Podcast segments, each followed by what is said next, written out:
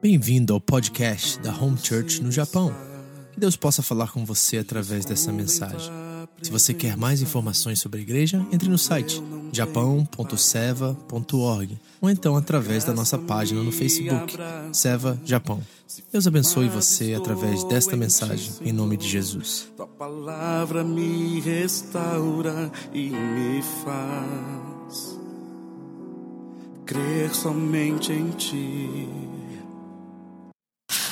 Evangelho de João, capítulo 10. Nós vamos ler hoje do 22 ao 42, do 22 ao fim desse capítulo. E aprender algumas coisas muito interessantes aqui. Nós vamos hoje o sermão tem um caráter mais histórico. E me encanta isso porque eu sou um aficionado assim por história. Né? Eu gosto de assistir documentários. Quem gosta de assistir documentários aqui? Eu sou fã de documentário né? Falar de história, de não de ficção assim, mas de coisa real que aconteceu na história. Eu sou um cara ficcionado por isso. Tem um documentário interessante, eu estou assistindo.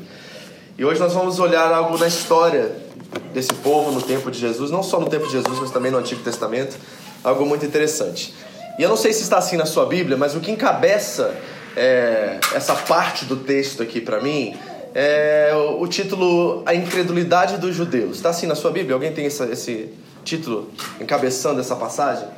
No meu está assim, a incredulidade dos judeus. E é exatamente sobre isso que eu quero conversar com vocês hoje. E na verdade o que eu quero apresentar é um antídoto a isso. Na verdade, alguns antídotos a essa incredulidade. E para isso nós vamos precisar trabalhar o texto. E o que o meu objetivo nessa manhã é o seguinte: nós vamos ler o texto, nós vamos olhar para ele, nós vamos ver alguns detalhes neles, nele, e depois eu quero voltar introduzir a vocês o contexto, o que está por detrás disso, o que está acontecendo aqui no fundo histórico dessa passagem, para que possamos aprender e sair daqui edificados e tendo verdadeiramente alguns antídotos para que a incredulidade também não assuma um lugar no nosso coração. Então vamos ao texto. Eu quero ler junto com vocês, nós vamos trabalhar ele aqui na leitura mesmo. E o que está acontecendo aqui pela primeira vez desde o capítulo 8, até antes disso, no capítulo 5, é que nós temos uma quebra de tempo agora.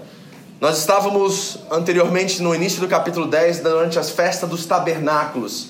E a festa dos tabernáculos acontece em outubro, mais ou menos, no início de outubro em Israel. Mas a festa da dedicação, ou também conhecida como Chanukah ou Hanukkah, acontece no meio de novembro para o final de dezembro e na primeira semana de dezembro.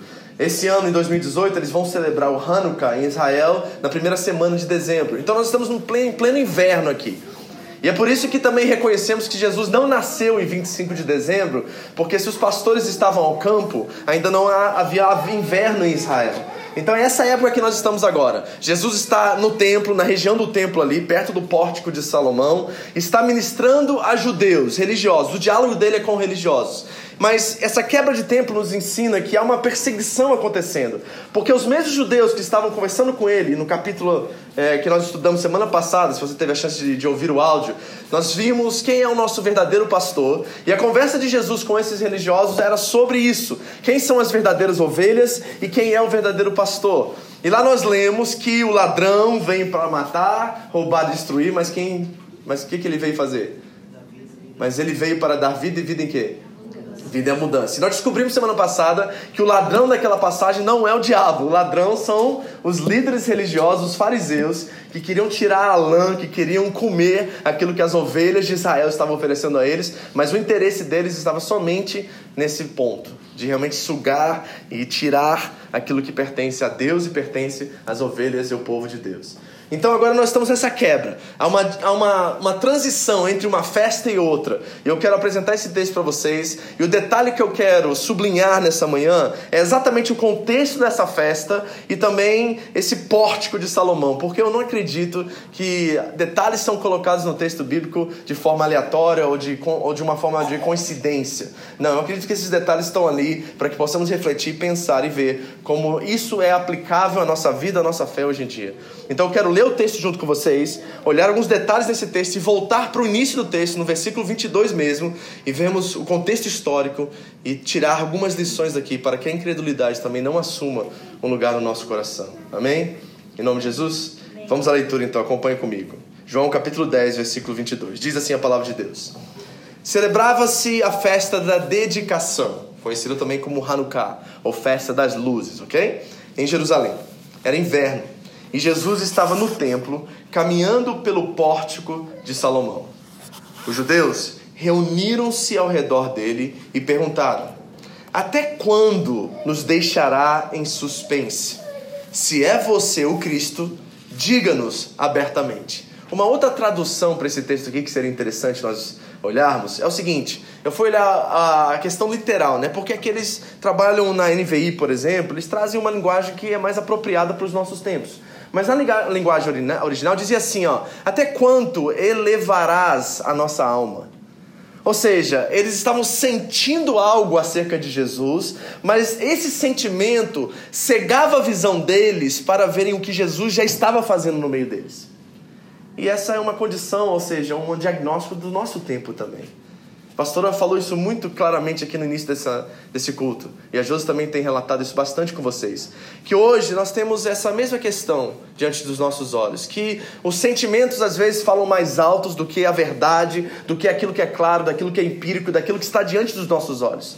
Jesus estava apresentando obras a eles que somente o Messias e somente Deus, ou um enviado de Deus, ou Filho de Deus, poderia fazê-los. Mas eles não, eles não estavam dispostos a ver as obras, eles queriam sentir algo. Por que elevas a nossa alma? Por que nos deixa em suspense? Se você é o Cristo, nos diga. Mas veja a resposta de Jesus. E aqui já encontramos o contraste entre o sentir e ver entre o sentir e constatar e ter em mãos é algo palpável. A fé a qual nós compartilhamos é a certeza das coisas que se esperam e a convicção daquilo que não se vê. Hebreus 11, 1 diz isso, não é isso?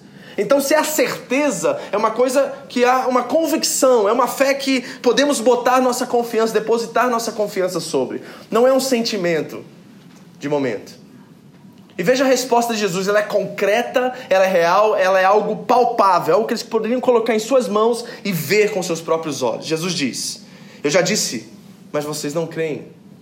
As obras que eu realizo em nome de meu Pai falam por mim, mas vocês não creem porque não são minhas ovelhas. Então Jesus diz assim: em vez de vocês ficarem preocupados em sentir quem eu sou, vejam o que eu estou fazendo e afirmem se eu estou fazendo pertence ao meu pai ou não. E se pertence ao meu pai, então vocês são minhas ovelhas. Mas se não pertence ao meu pai, vocês não querem ser minhas ovelhas. Jesus está apresentando algo concreto a eles, mas eles estão preocupados em sentir. Esse contraste existe no texto. E continua o texto dizendo: As minhas ovelhas ouvem a minha voz, e eu as conheço, e elas me seguem no, nos versículos anteriores do início do capítulo 10, nós vimos que Jesus se apresenta como a porta. Ele diz: Eu sou a porta, eu sou aquele pelo qual vocês entrem, e o porteiro espera vocês. E o porteiro fala e vocês ouvem a voz deles. Vocês serão minhas ovelhas se passarem por mim, que é a porta, e eu conduzi-los até o porteiro. E eles irá na frente de vocês e vocês o seguirão. Essa é a diferença entre as ovelhas de Cristo e as não ovelhas de Cristo. É que eles veem Jesus como a porta, como o único caminho, como a única verdade, como a única vida. E ao passar pela porta, eles se encontram com o porteiro. E o porteiro na história, na, na alegoria de Jesus no capítulo 10, versículo 1 em diante, é, é Deus, é o Pai. E ele está dizendo: Eu vou seguir, eu vou na frente de vocês e vocês irão me seguir. Essas são as ovelhas de Jesus.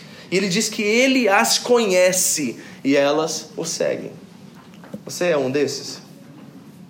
Que já passou pela porta? que já ouve a voz de Deus, a voz do Filho, que entende o que Ele está fazendo na sua vida e você o segue. Se você é um deles, glória a Deus por isso. 28. Eu lhes dou a vida eterna e elas jamais perecerão. Aí tem promessa. Aqueles que são minhas ovelhas e passam por mim, que é a porta, e chegam ao porteiro, a recompensa delas é que elas terão a vida eterna. Amém? Essa é a verdade, a vitória da nossa fé a salvação das nossas almas, a vida eterna. Jesus nos promete vida eterna e promete que nós jamais pereceremos devido a essa promessa. Você tem essa promessa firme no seu coração? Porque os nossos sentimentos dizem ao contrário: medos, rumores de guerra, problemas políticos, tantas situações acontecendo, problemas familiares, financeiros, etc., tentam é, criar um rumor ao contrário a essa certeza. E nós precisamos medir nossos sentimentos mediante essa verdade. Todos os dias você é condicionado à insegurança, ao medo, e você precisa medir todo o medo e toda insegurança a, a partir dessa verdade, que ele prometeu a vida eterna e aqueles que estão nele jamais perecerão. E ele diz ainda que ninguém as poderá arrancar da minha mão. Você tem essa segurança hoje? Imagine Deus dizer que se você está nele, ninguém pode arrancar você da mão dele. Os reformadores, por exemplo, lá no século XVI, quando começaram a protestar contra a Igreja Católica Apostólica Romana, um dos princípios ao qual norteavam a fé deles era a perseverança dos santos. E sabe o que é a perseverança dos santos? É a verdade que se Jesus te salvou, ninguém pode roubar você da mão dele. A pergunta que fica para os reformadores e para nós é: quem foi que te salvou? Eu acredito na perseverança dos santos e acredito que uma vez salvo, sempre salvo. A questão é o seguinte: quem vos salvou? Porque se foi Jesus que te salvou, ninguém pode arrancar você da mão dele.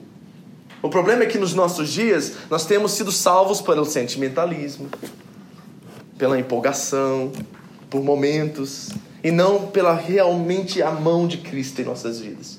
Mas se Jesus te salvou, você não precisa temer a sua salvação e nem perdê-la, porque ninguém pode arrancar da mão dele. Você tem essa segurança no seu coração? Olha o que ele diz, ele confirma isso com um respaldo ainda maior. Ele diz assim: Meu pai, que as deu a mim, essas ovelhas, é maior do que todos, e ninguém as pode arrancar da mão do meu pai. Então, preste atenção, que nós sabemos da doutrina da Trindade, sabemos que Pai, Filho e Espírito Santo são um em essência, e nós sabemos disso.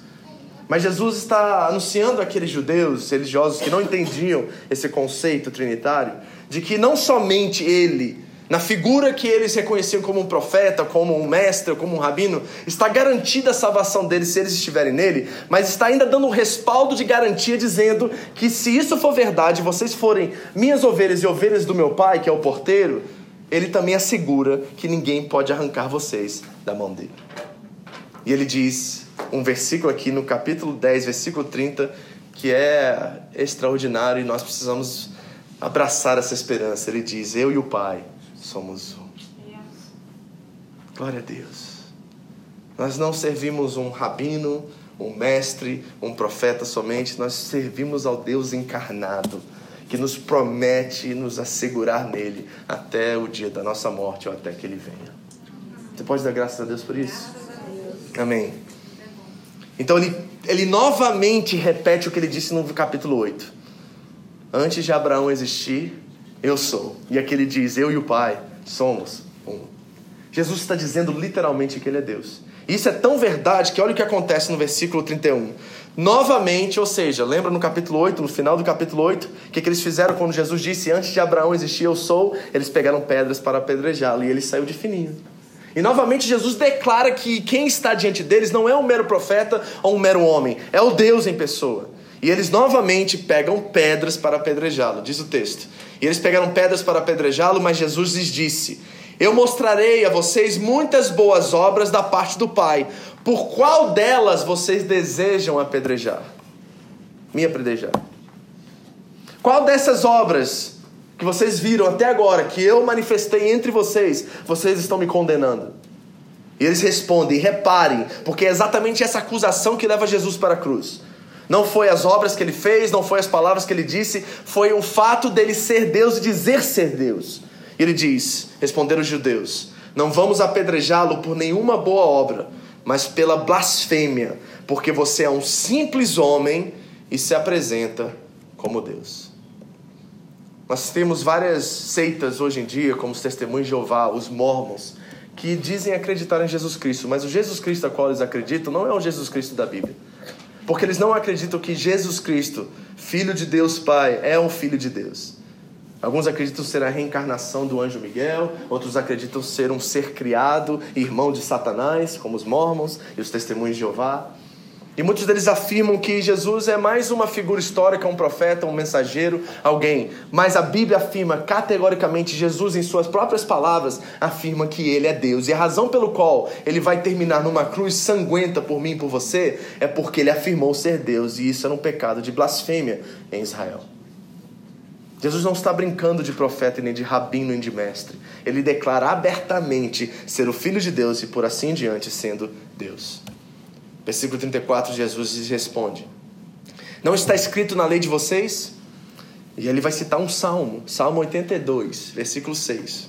Eu disse: Vocês são deuses. Se ele chamou deuses aqueles a quem veio a palavra de Deus, e a escritura não pode ser anulada, que dizer a respeito daquele a quem o Pai santificou e enviou ao mundo? O que, que Jesus está dizendo? Jesus está falando que pessoas são deuses. E você repare na sua tradução aí, talvez está em letra minúscula deuses, não está?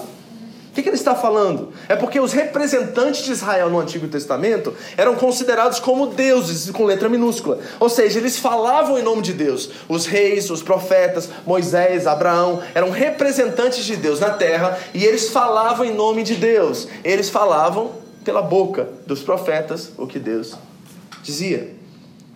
Então Jesus está apontando para esses como Moisés, Abraão, os reis e os profetas e dizendo: se vocês acreditavam que eles eram representantes de Deus na terra, como vocês não acreditam quando o próprio Filho de Deus está diante de vocês? Por que é tão difícil assimilar isso? Entender que se Deus levantou homens cheios da glória de Deus, cheios do poder de Deus, para lhes trazer os mandamentos, para lhes trazer a lei, para lhes trazer julgamento, condenação e bênção, por que vocês não acreditam quando o próprio Deus, por, por intermédio do seu filho, está diante de vocês? Havia um problema de cegueira e um problema principal de incredulidade. O problema aqui total é de incredulidade. Jesus diz assim: Então por que vocês me acusam de blasfêmia porque eu disse ser o filho de Deus? Se eu não realizo, aqui está a prova de Jesus de que ele é. Se eu não realizo as obras do meu Pai, não creem em mim.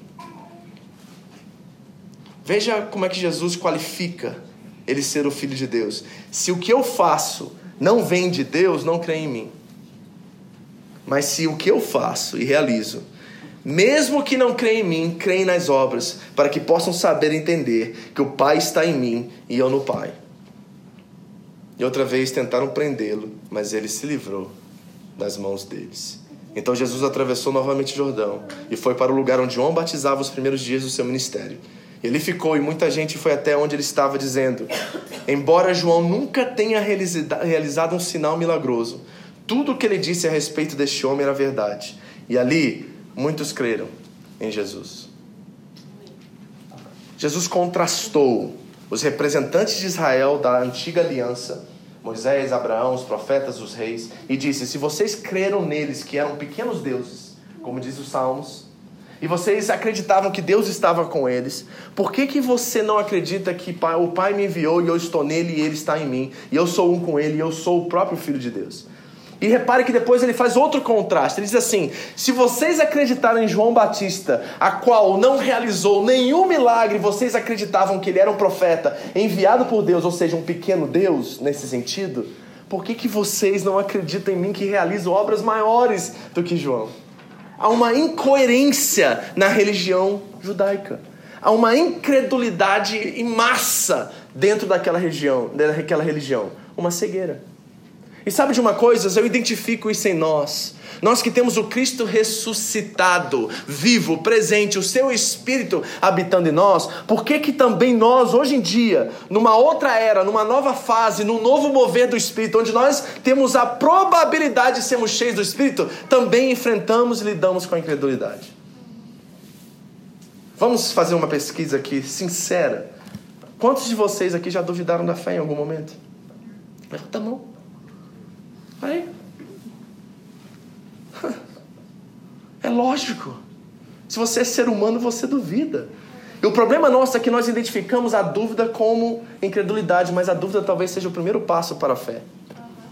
Porque se a fé a qual você crer não pode ser comprovada, ela não é fé, ela é crendice. Ouviu o que eu disse? Porque tem muita gente que acredita, por exemplo, nos evangélicos ou acredita no catolicismo romano, ou acredita nos testemunhos de Jeová e em todas as outras coisas. Mas se essa fé a qual eles creem não pode ser provada, não pode ser julgada, não pode ser questionada, não é fé, é crendice. E tem muita crendice no nosso meio. Então nós precisamos fazer uma análise sincera nessa manhã. E reconhecer que talvez a incredulidade que pode se tornar um grande instrumento de Deus para uma fé mais madura e mais concreta, talvez tenha nos levado a caminhar e trilhar um outro caminho. E eu quero anunciar já de início aqui na tese que eu pretendo propor para vocês, é que o caminho de uma incredulidade maligna, doentia, é um caminho onde a nossa fé se torna mais fraca e o nosso compromisso com Deus também. Se você está trilhando um caminho de incredulidade que está te levando a menos compromisso, menos fidelidade, menos zelo e menos sabedoria nas coisas do alto e do Senhor, você já está num precipício descendo ladeira abaixo e você vai morrer espiritualmente. Mas se a sua incredulidade, dúvida e questionamento está te levando a uma fé mais concreta, mais robusta, mais cheia de valores e princípios inegociáveis, você está no caminho do questionamento sadio e você necessita dele para que ao sair desse caminho, trilhar esse caminho, você se torne uma pessoa mais madura na sua fé. Eu fico perguntando aqui hoje, diante desse, desse desvio de caminho aqui, nós estamos diante de uma rota hoje aqui nessa manhã. Um lado te leva à morte espiritual, outro lado te leva a caminhar com Cristo de uma forma madura, séria, com a sua fé provada e comprovada em Deus. E qual é o caminho que você deseja trilhar hoje? Veio à mente agora, enquanto eu falava com vocês, a decisão que Abraão tomou no momento de luta, de dificuldade relacional com seu sobrinho Ló. Os pastores de Ló e os pastores de Abraão estavam brigando.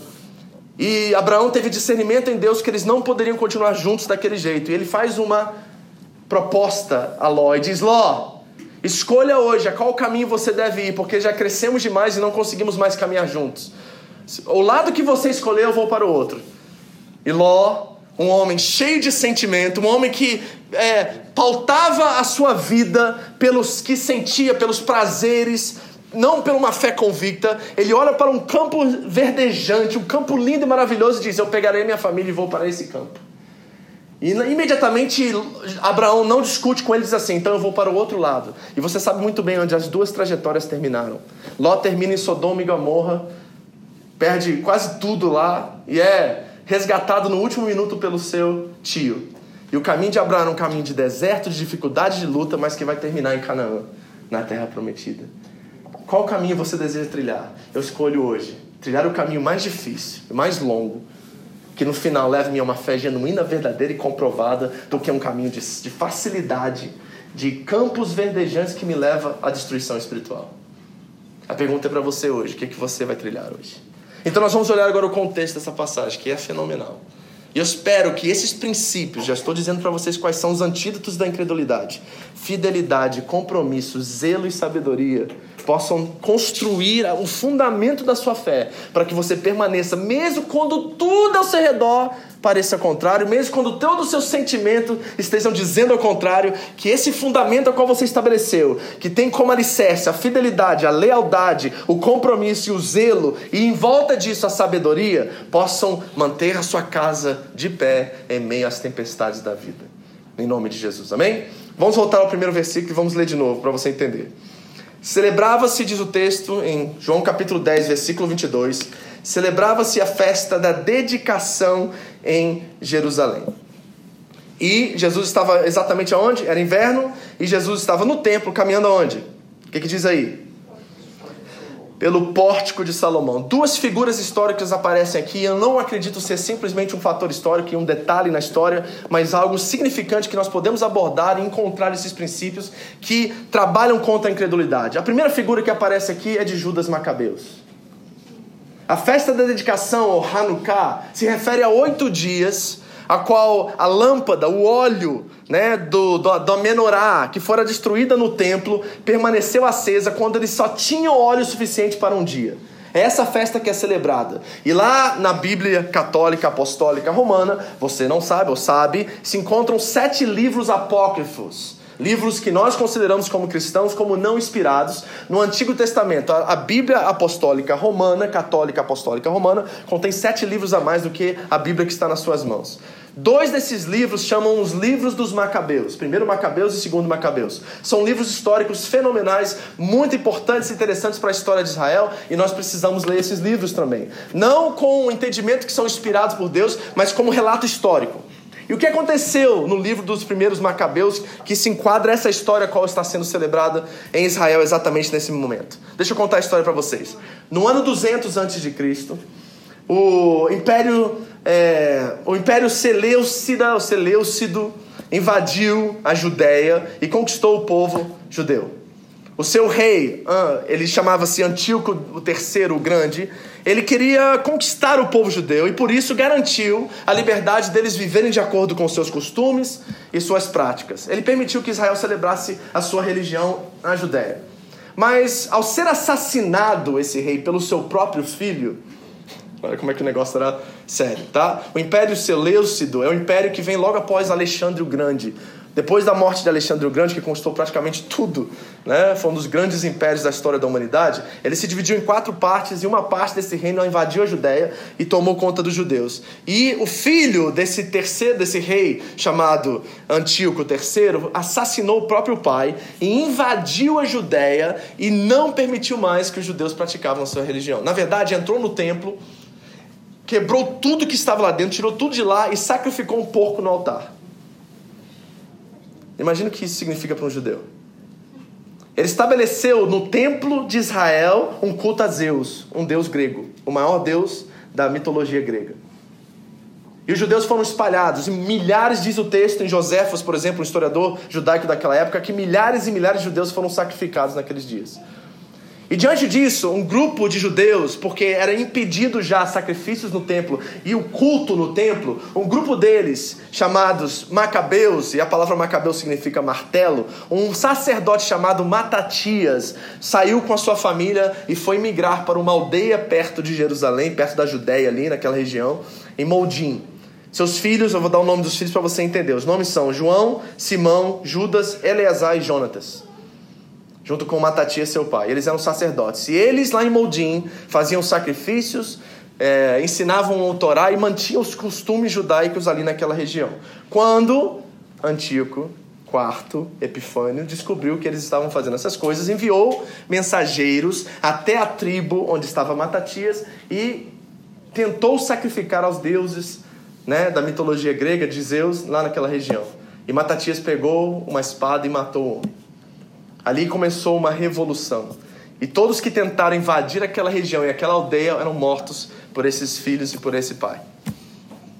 E no ano 166 por aí, Matatias morre, Judas, um dos seus filhos, assume e ele decide a circuncisar as crianças da aldeia, decide colocar a lei judaica como lei primordial entre aquele povo e todos os emissários que vinham do, do Império Seleucido eram mortos, até o ponto de que o rei declarou diretamente guerra contra aquele povoado. E eles venceram guerra após guerra, guerra após guerra. E no ano 167, mais ou menos, antes de Cristo, Judas e um grupo de pessoas da aldeia invadiram Jerusalém, venceram as tropas do Império Seleucido e tomaram novamente o templo reconstruíram a menorá que havia sido quebrado, reconstruíram o altar, restabeleceram a religião judaica e quando foram acender no menorá só tinha óleo para um dia.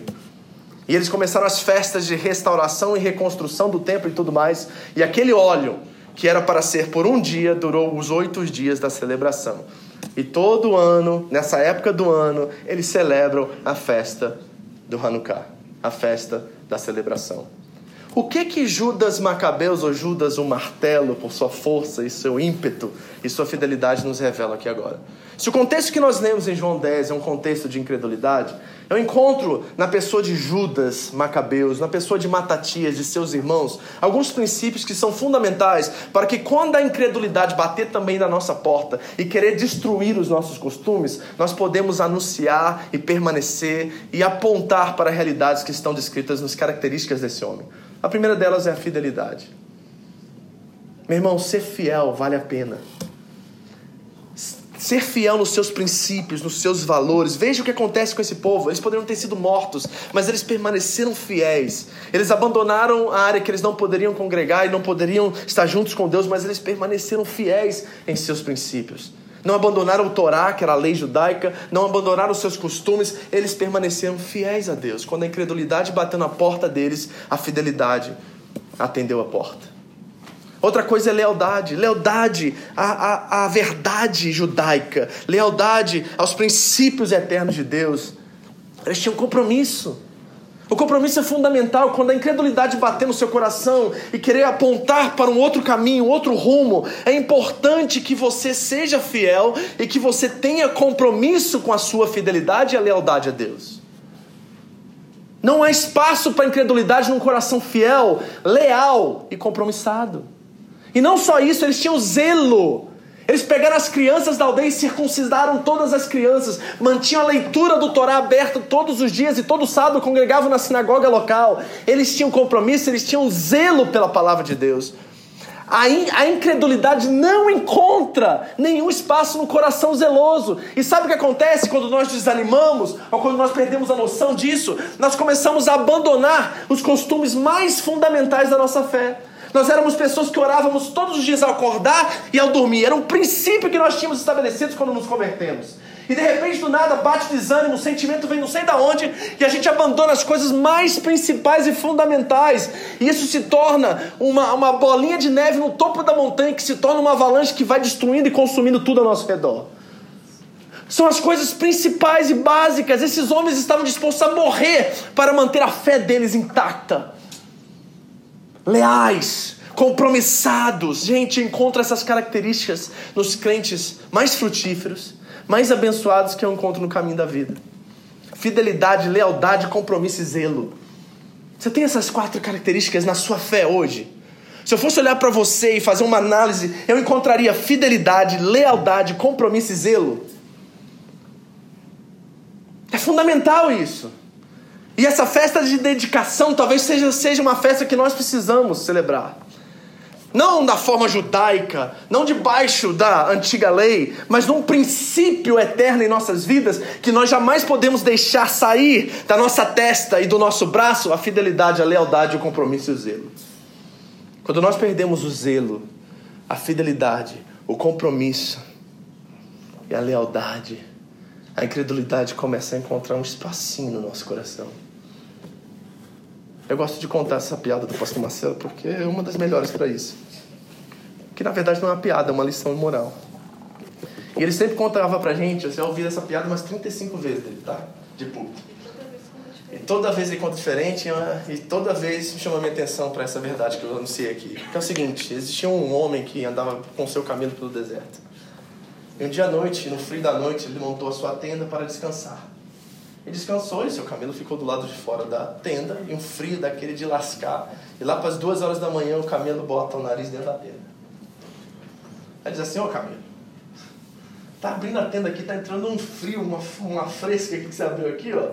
Essa fresca tá entrando um frio aqui, pelo amor de Deus, camelo. Aí o camelo olha para ele e fala assim, mas tá muito frio aqui fora. Eu não tô aguentando, eu vou, eu vou morrer, não dá. Deixa eu pelo menos botar meu nariz aqui, pelo menos meu nariz fica quentinho. Tá bom, Camilo. Só, oh, Camilo, só o nariz, tá? Só o nariz. Passou meia hora, a patinha do Camilo entrou. Aí tá lá o nariz e a pata do Camilo lá dentro. Ele falou assim, ô Camilo, abriu outra fresta agora embaixo, Camilo. Eu vou morrer de frio. O que você tá fazendo? Mas é só a minha pata, só a pata, que é o nariz e a pata. Já, já tá, tá muito frio. Ela falou, não tô, não tô suportando. Você não vai ter como a gente viajar de manhã, só a pata. Tá bom, Camilo, só a pata. Deu mais meia hora e entrou com a outra pata. Falou assim, não, não tá, você não está entendendo, tá batendo vento, tá tão frio desgraçado. Bom, final da história, 5 horas da manhã, o homem está do lado de fora da tenda e o camelo está lá dentro. Qual é a lição de moral que nós aprendemos aqui com essa história? É que se nós demos lugar ao diabo a cada dia em nossas vidas, nas pequenas e coisas mais insignificantes, daqui a pouco ele já assumiu um lugar. E daqui a pouco ele tomou o lugar. E daqui a pouco a sua fé está morta, perdida, desanimada, triste, e você não encontra mais aquele zelo, aquela fidelidade, aquela lealdade, aquele compromisso que você tinha antes. Eu quero dizer para vocês, cheio do Espírito Santo de Deus, que eu acredito que Ele está me usando aqui nessa manhã, que nós precisamos voltar aos rudimentos da fé, às coisas principais, e encontrar nessa proposta de história que Jesus nos aponta hoje, dentro dessa festa de celebração, um lugar de celebração para voltarmos às primeiras obras e voltarmos ao primeiro amor. Um lugar de zelo, compromisso, fidelidade e lealdade, onde você sabe exatamente do que eu estou falando, lembra? Feche suas olhos um minutinho, posso pedir isso para vocês? Eu quero que você volte lá no passado, não é regressão não, tá gente? É só uma experiência. Eu só quero que você volte lá e você sabe exatamente o que eu estou falando, naquele momento que você sabe que você teve um encontro com Cristo. Eu quero que você recorde dos votos que você fez naquela experiência. Recorde como naquela semana você leu a palavra e comeu ela como nunca havia comido antes. Como você orou como você nunca havia orado antes. Como você intercedeu pela sua família, seus amigos. Você queria ver todo mundo na igreja. Eu quero que você recorde desses momentos em que você estava alegre, satisfeito, feliz, que você tinha encontrado o propósito da sua vida. E agora eu quero que você faça um exercício mental de ver como talvez a trajetória que você assumiu nesses últimos anos tem te levado a um precipício, aonde você está descendo ladeira abaixo, porque você tem abandonado as coisas principais que motivavam e levavam você a uma fé maravilhosa. Pequenos detalhes, gente. Não estou falando assim de problemas. Tem muita gente que sofreu abatimento aqui devido a situações reais, como enfermidade, como doença, como perda de entes queridos, como uma situação financeira lamentável. Eu sei disso. Mas estou falando das coisas rudimentais da fé, as coisas principais, aquela oração no alimento que a gente nem faz mais. Quantas vezes nos últimos meses você foi comer e esqueceu de orar? Esqueceu de agradecer. A oração não é santificar o alimento para que não haja veneno dentro dele, tá, gente? Paulo diz orar e dar graças. E coma. É um agradecimento, é um sentimento de, de que tudo que você tem na sua vida é dável. Feche seus olhos. Aonde foi que a fidelidade, a lealdade, o compromisso e o zelo saíram do rumo? Mas não é só isso. Porque Jesus menciona um outro personagem aqui nesse texto que eu acho também importante nessa trajetória de volta, que é Salomão. E Salomão foi um homem cheio do Espírito Santo, mas no primeiro estágio da sua história. Porque quando Deus lhe diz como. Ah, aparece a história do gênio da lâmpada, né? Que Jesus aparece a Salomão e diz assim: O que você quiser, te darei, peça-me somente. E Deus fica impactado com o pedido de Salomão porque ele pede sabedoria para cuidar do povo. E você sabe qual é a promessa que Deus dá a ele, né? Não só lhe darei sabedoria, mas te darei riqueza, poder e tudo que você precisa. Porque me pedisse bem. Pedisse porque sua intenção não era com você, mas com os outros. E Deus abençoa ele. Salomão é um exemplo da sabedoria. E além da fidelidade, compromisso, lealdade, zelo, nós precisamos de sabedoria também. A sabedoria é como eu posso falar assim? Não sei a palavra em português, mas me ajuda, André. É o icing on the cake. É o, é o glaze. O glaze, é o glaze? cereja do bolo. Cereja do bolo. É. Mas eu acho que é mais do que cereja do bolo, é aquela camada gostosa do bolo, sabe? Que todo mundo quer um pedaço. É a parte melhor. A parte melhor é a sabedoria. Agora, pense na sua cabeça um homem de Deus, compromissado com a fé nesse nível fiel às Escrituras e à palavra, zeloso pela fé e pela experiência de fé no seu dia a dia e cheio de sabedoria. Quem é essa pessoa hoje em dia? Imagine o estrago que essa pessoa pode fazer no inferno. Imagine a essência e a fragrância de Cristo que exala de um coração como esse que tem esse compromisso, que tem esse zelo, que tem essa sabedoria que transborda, a qual todas as pessoas ao seu redor querem estar próximas a Ele.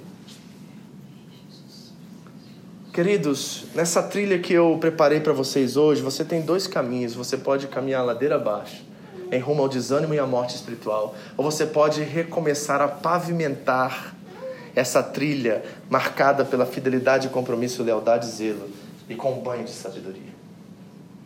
Você precisa decidir hoje na manhã. Você quer ser um Judas Macabeus na sua história? Não no mesmo sentido, na mesma proporção, mas no sentido de legado deixado, de história contada pelos seus filhos, da sua fidelidade e compromisso com Deus? Você quer que aos seus filhos contarem para os seus netos quem você é, que a sua história seja marcada por fidelidade, compromisso, lealdade, zelo com Deus e sabedoria que vem do alto? É assim que você quer se ver nessa história?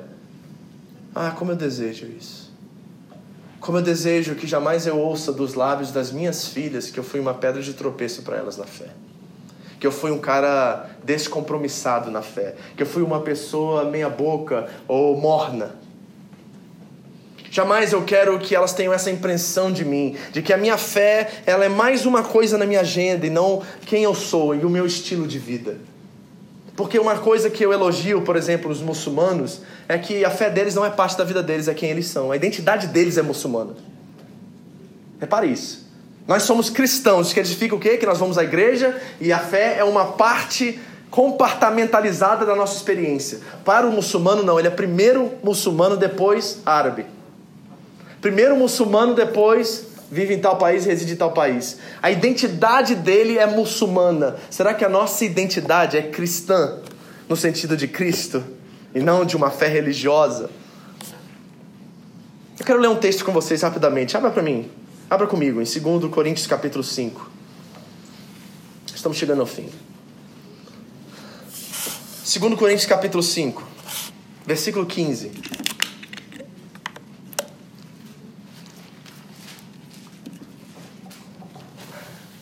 Veja o nível de comprometimento que Jesus requer de nós, ou espera de nós.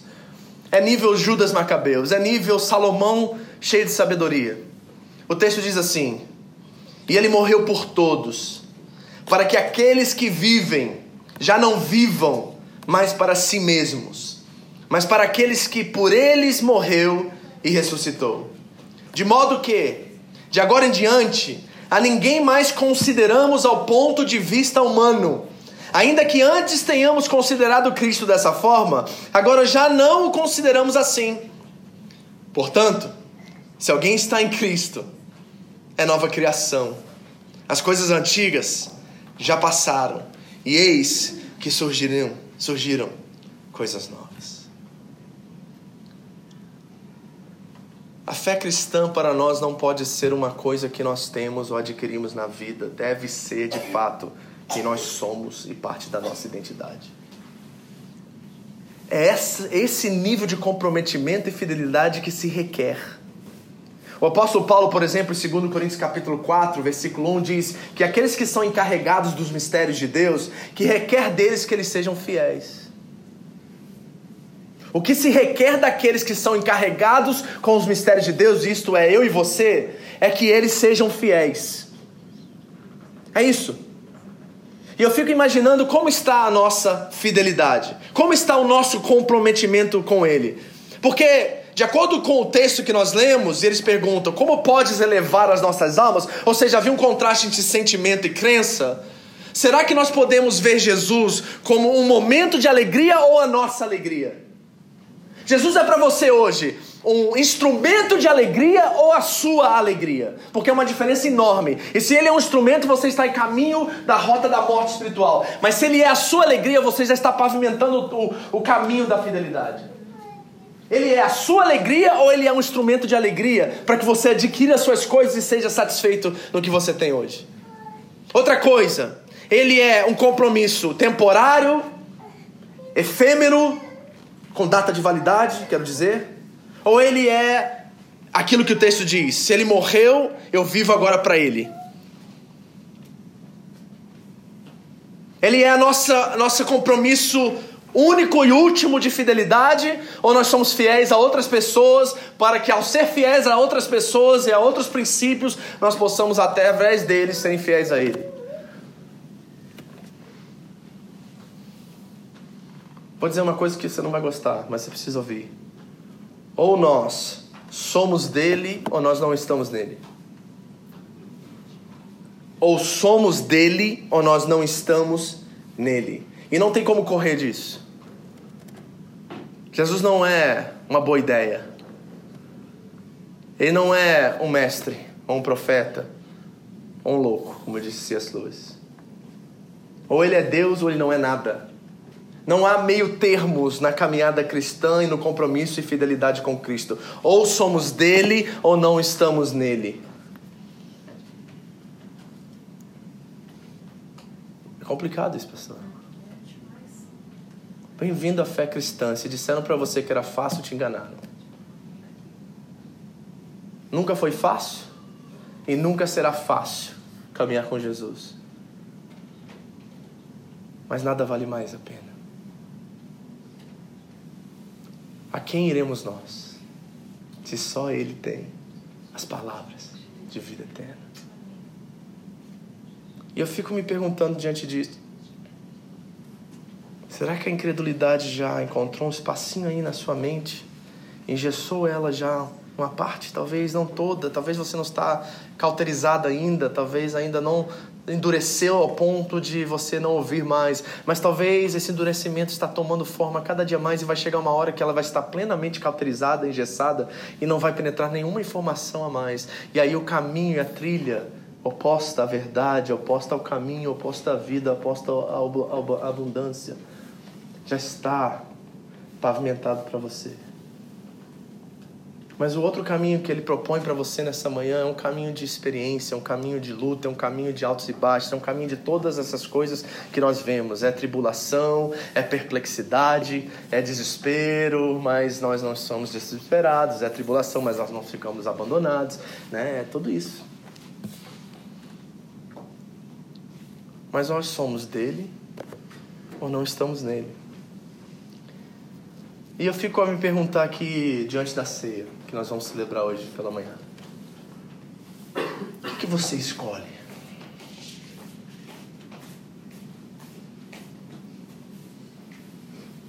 Você escolhe olhar para um personagem como Judas Macabeus e seus irmãos e seu pai que morreu por essa causa digna e encontrar talvez neles inspiração e motivação para marcar ou remarcar a sua história de fé com fidelidade, compromisso, zelo, honra, lealdade. Eu quero dizer para vocês que isso pode recomeçar nessa manhã. Que Deus aprova essa atitude. E que Deus está disposto a ser parceiro seu nessa reconstrução, se ela for necessária. Eu não sei aonde você deixou na beira do caminho devido a frustrações, decepções, problemas, situações que vieram e sobrevieram a qual você duvidou, a qual você é, ficou meio, sabe, baleado com a situação, né? Alguma coisa aconteceu que aquele caminho de compromisso, zelo que você tinha, é, desvaneceu. Foi como uma bexiga esvaziando a cada dia mais. Eu não sei em que estágio você está agora. Eu sei que há pessoas aqui em categorias diferentes, níveis diferentes em lugares diferentes exatamente agora, mas eu quero dizer que o caminho de reconstrução e repavimentar aquele caminho, aquela trilha ainda está disponível para você. Ele vem com sabedoria do alto que vai te ajudar a trilhá-lo, porque não é você que pavimenta, é ele que pavimenta por você. A sua decisão é só trilhá-lo. Não é isso? Ele trabalha por nós e o nosso trabalhar é descansar nele. É assim? E o meu trabalho é descansar em ti. É assim? Ou você vai continuar nesse caminho de rebeldia? Porque não é falta de informação, é rebeldia. E se você não identificar isso imediatamente, não há cura. Porque não é um caminho assim, ah, eu não estou em dúvida, não é um caminho de dúvida. Se você está aqui nessa manhã, eu sei quem eu estou falando nessa manhã, não tem nenhum visitante aqui que não está na fé ah, chegando agora. Se você está nesse caminho, o seu caminho hoje não é um caminho de falta de informação, é um caminho de rebeldia. E Deus humilha os exaltados. Então há disciplina esperando você. Espero que há, porque se Deus disciplina é porque Ele ainda ama. Porque a pior coisa que Deus pode fazer é deixar você continuar nessa trilha. Então, se Ele está pressionando e falando com você nessa manhã através de um instrumento tão limitado que nem eu, quem saiba você abre os seus ouvidos nessa manhã e volte a trilhar e pavimentar o caminho da fidelidade, lealdade, compromisso, zelo, honra e sabedoria. Amém, Jesus. E encontrar nesses personagens, dentro dessa história hoje, a motivação e a inspiração que você precisa para recomeçar. Eu quero que você feche seus olhos. E eu quero te dar a oportunidade de colocar o primeiro concreto nessa trilha. O primeiro concreto se chama Ceia do Senhor. É uma aliança, é um voto. Se nós vamos repavimentar essa trilha, o primeiro tijolo, o primeiro concreto que nós colocamos nela, se chama ceia do Senhor, aliança. Porque antes de Deus chamar Abraão, ele fez uma aliança com ele.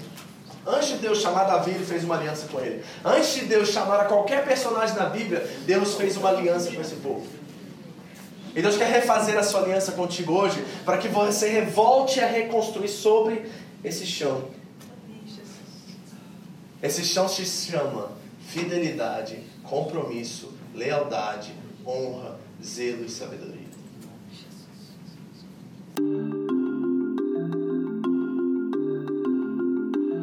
Essa foi mais uma mensagem da Home International Church no Japão. Para mais informações sobre a igreja, entre no site japão.seva.org ou na nossa página no Facebook, Seva Japão, ou através do iTunes Podcast Seva Japão Mensagens. Deus abençoe você e a sua família, em nome de Jesus.